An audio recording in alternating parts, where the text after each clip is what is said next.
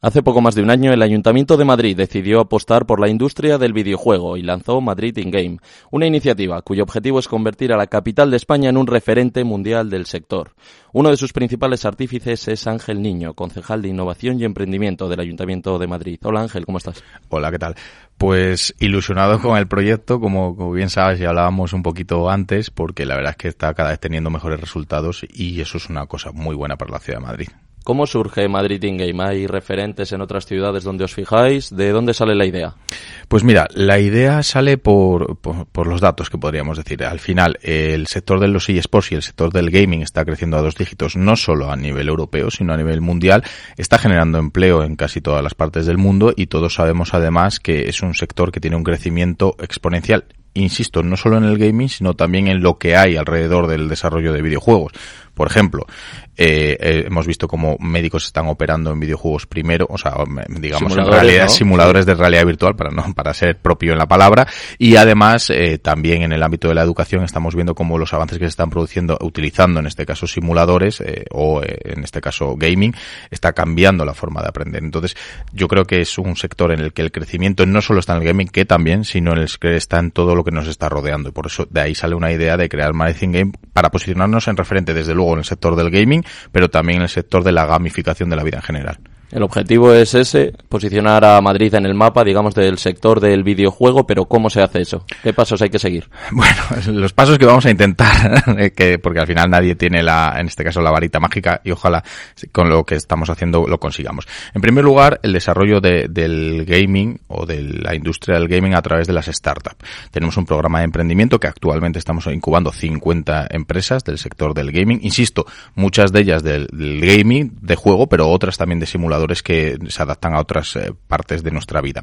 Y en segundo lugar, los eSports. Somos la única administración de España que tiene una liga de eSports amateur en la cual la gente se puede apuntar y venir a nuestro campus del videojuego o jugar online, que también se produce en juegos como puede ser Valorant o Clash of Clans. O sea, lo que buscamos es que dentro de, la ciudad de Madrid tengamos la potencia de desarrollar videojuegos atrayendo de esta forma empleo de alto valor añadido y en segundo lugar generar un ecosistema lo suficientemente fuerte para que cuando veamos las próximas competiciones a nivel nacional o a nivel mundial pues alguien haya estado primero en Madrid in Game. Como estamos en Capital Radio y me ha llamado mucho la atención que funciona como un acelerador de startups, ¿cómo es el proceso de selección de esas startups? ¿Qué debe cumplir cada empresa? Bueno, eh, aquí yo creo que, y te hablo ya casi más como emprendedor que como político, que, que ya sabes que, que, me gusta más el ámbito del emprendimiento, como yo siempre digo. Eh, un proyecto tiene que tener dos cosas. En primer lugar, una idea que sea solvente, una idea que pueda tener recorrido profesional y que tenga un nicho de mercado, es decir, un proyecto viable, pero hay otro factor mucho más importante que la idea, porque las ideas son importantes y, es la persona que lo lleva a cabo.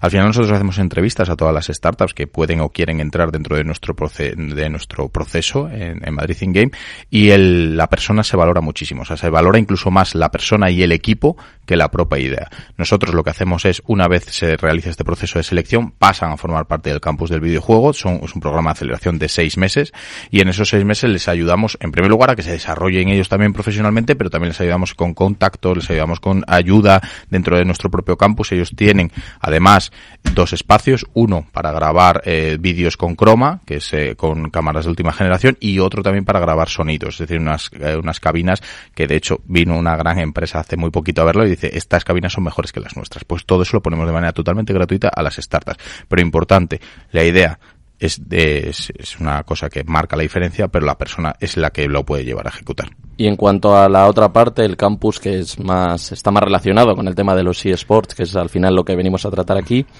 ¿Cómo funciona el campus? ¿Qué tipo de jugadores hay? ¿Si profesionales? y aficionados que quieren emprender ese camino hacia la profesionalización? Pues hay las dos cosas. Mira, en primer lugar, el campus está totalmente abierto. Cualquier persona que ahora mismo nos esté escuchando y quiera reservar solo tiene que entrar en Madrid in Game y tiene el campus a su disposición con Play 5, con ordenadores, con Nintendo, con, con, todas las consolas. Puede jugar solo o en equipo, que de hecho es lo que buscamos también mucho, que muchas personas que a lo mejor juegan desde su casa solos decidan venir y monten sus equipos dentro de Madrid in Game tenemos, como te decía, una liga amateur en la cual eh, jugadores no profesionales compiten entre sí para ganar, pero también de vez en cuando hacemos colaboraciones con los, pues en este caso con los equipos profesionales que vienen a jugar a Madrid in Game y también hacer demos. Es decir, una de las cosas también importantes, y yo creo que es así, estos referentes, personas que ya se dedican, jugadores que ya se dedican a jugar y viven de eso, que también muestren a las personas que están empezando como no todo es de color de rosa. Ellos reciben un entrenamiento diario, reciben una ayuda, están todo el día trabajando, tienen que hacer deporte, es decir, que hay mucho más allá de lo que parece que estar todo el día sentado en una pantalla. De hecho, eso, eso no es la realidad. Por tanto, también ponemos en contacto, en este caso amateur, con profesionales. Y decirte otra cosa que me gusta mucho, que son los tardeos. Una vez al mes, el último miércoles de cada mes, traemos una persona relevante del sector, lo sentamos ahí en, nuestro Experience Center, hablamos con él y permitimos un turno de preguntas totalmente abierto para que todos los gamers que se hayan acercado o personas de la industria le puedan preguntar en tú a tú. Es decir, un acercamiento de la industria a todo lo que está eh, pasando en la ciudad de Madrid. Y el perfil del, del, jugador o del aficionado que acude al campus y a todo lo que es eh, Madrid in-game, ¿cómo es? ¿Es joven, eh, hombre, mujer? Porque hemos comentado que prácticamente en algunos sectores sí que hay hasta paridad entre hombres y mujeres cuando el gaming tradicionalmente parece que en el imaginario colectivo es más una cosa de hombres. Sí, pues mira, decirte que hace pues algunas semanas me pasé por el campus un, un sábado por la mañana, un poco para ver cómo estaba la ocupación del espacio y demás, y, y estaba viendo cómo jugaban y dije, oye, la verdad, le pregunté a uno de los responsables, oye, la verdad es que eh, hay, hay muchas chicas jugando, porque yo recuerdo cuando yo jugaba hace muchos años que éramos todos chicos, y me dijeron que sí, estaban jugando a Valorant, y en Valorant me decían que, que hay más o menos una paridad en, la, en el nivel de jugadoras, y esto es magnífico, o sea, porque también llegamos a nichos a los que no se llega. Generalmente decirte que es gente joven, que sí que es eh, gente joven, hay personas también de, como yo, más mayorcitas. Todavía jóvenes.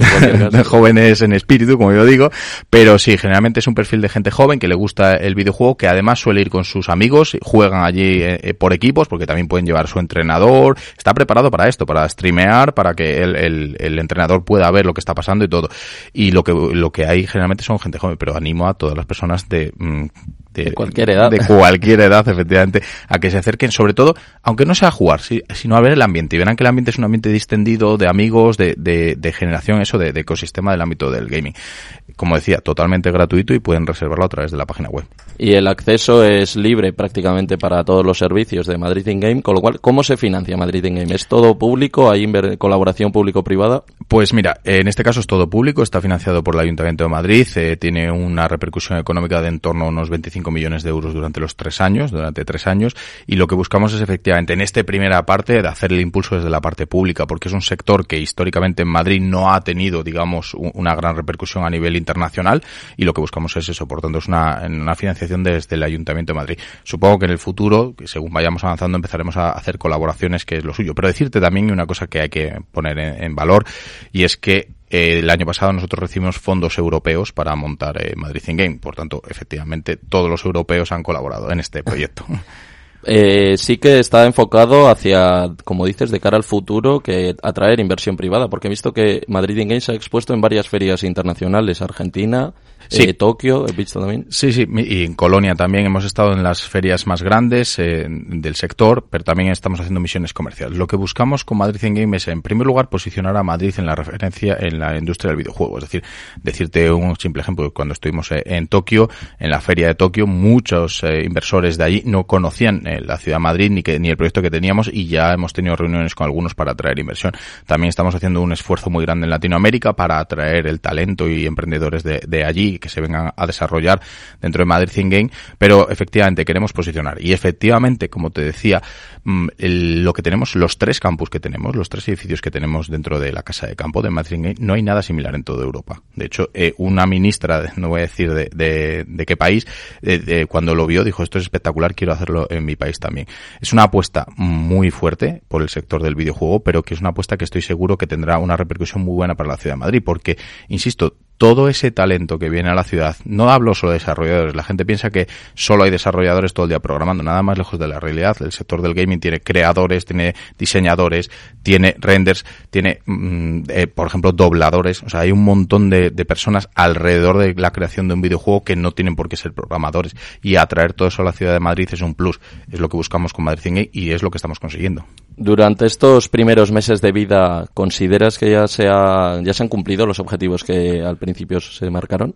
Pues mira, yo aquí creo que hay que ser cautos. En primer lugar, lleva 10 meses. Eh, la realidad es que podría decirte que sí. Podría decirte que sí, porque como tenemos ya 50 startups que estamos incubando, o sea, algunas de ellas están funcionando muy bien, te diría, oye, pues eh, a, a corto plazo sí. Pero buscamos mucho más.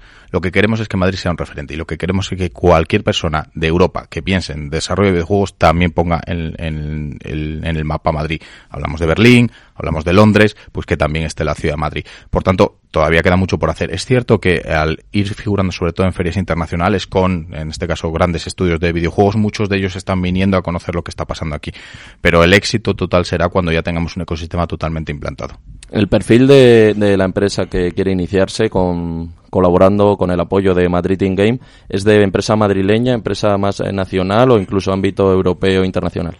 Europeo internacional. Eh, hay de todo. O sea, eh, sobre todo tenemos mucho talento latinoamericano que ha decidido venir a emprender a la ciudad de Madrid, pero también hay, hay eh, desarrolladores españoles. No, so, no solo, como te decía, no es solo de la ciudad de Madrid, es que al final es un proyecto que es muy envolvente y vienen emprendedores de todas las partes de, de España. Y además tenemos el clúster dentro del de, clúster del videojuego que tenemos del Ayuntamiento de Madrid, que también tenemos contacto con tanto con universidades como con empresas de todo el sector. Por tanto, muchos de ellos también ponen el foco aquí. Decirte solo un pequeño detalle.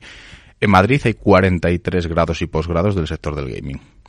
Todos o la mayor parte de esos estudiantes estudian en la ciudad de Madrid y en un porcentaje muy elevado se van. Lo que queremos es que todos esos que estudian aquí, todo ese talento que ha pasado por Madrid, se quede en la ciudad de Madrid. Por eso, uno de los motivos de la creación de ese clúster de videojuegos tener contacto también directo con las universidades para que todos esos chavales que estudian puedan venir a ver lo que estamos haciendo en la ciudad. Retener el talento. Y en cuanto al impacto económico que ha generado Madrid In Game, no sé si conocéis ya los datos de los primeros meses de vida de esta iniciativa, pero ¿en qué, ¿en qué horquilla nos podríamos mover en cuanto al impacto económico? Conocemos ya que la inversión ha sido de unos 20 millones de euros. Será. Será, 20 será millones de total, euros. La total. Eso es. Bueno, vamos a ver aquí el empleo indirecto e indirecto que se está generando a través de las startups que estamos incubando. Hablamos de más de 200 empleos en total, pero no es eso lo que buscamos, que te decía. Eso está muy bien, eso lo estamos haciendo y, y, tiene que ir a más, pero el factor económico determinante estamos estudiándolo y seguiremos estudiándolo porque nos interesa en primer lugar el empleo que se ha podido atraer a la ciudad de Madrid, a través de startups, pero también de grandes empresas.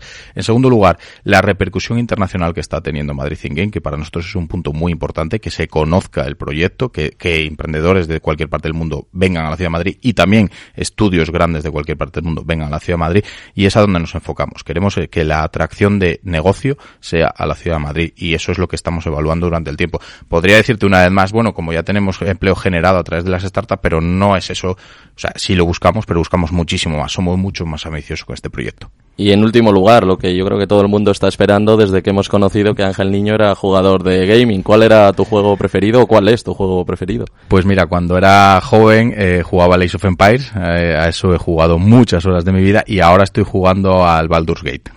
Son juegos de friki friki. Juego deportivo no... Pues eh, jugaba, he jugado al FIFA, como todo el mundo, FIFA 98, me, me he echado muchas horas, pero yo soy más de, de, juegos RPG. Pues Ángel Niño, concejal de Innovación y Emprendimiento del Ayuntamiento de Madrid, muchas gracias por atender a Capital Radio. Muchas gracias a vosotros. Y mucha suerte en lo que nos depara el futuro y a ver si Madrid In Game consigue convertir a la ciudad en un referente de cara, o sea, dentro del sector del videojuego. Pues estoy seguro de que sí, porque al final la cooperación de todos lo conseguirá.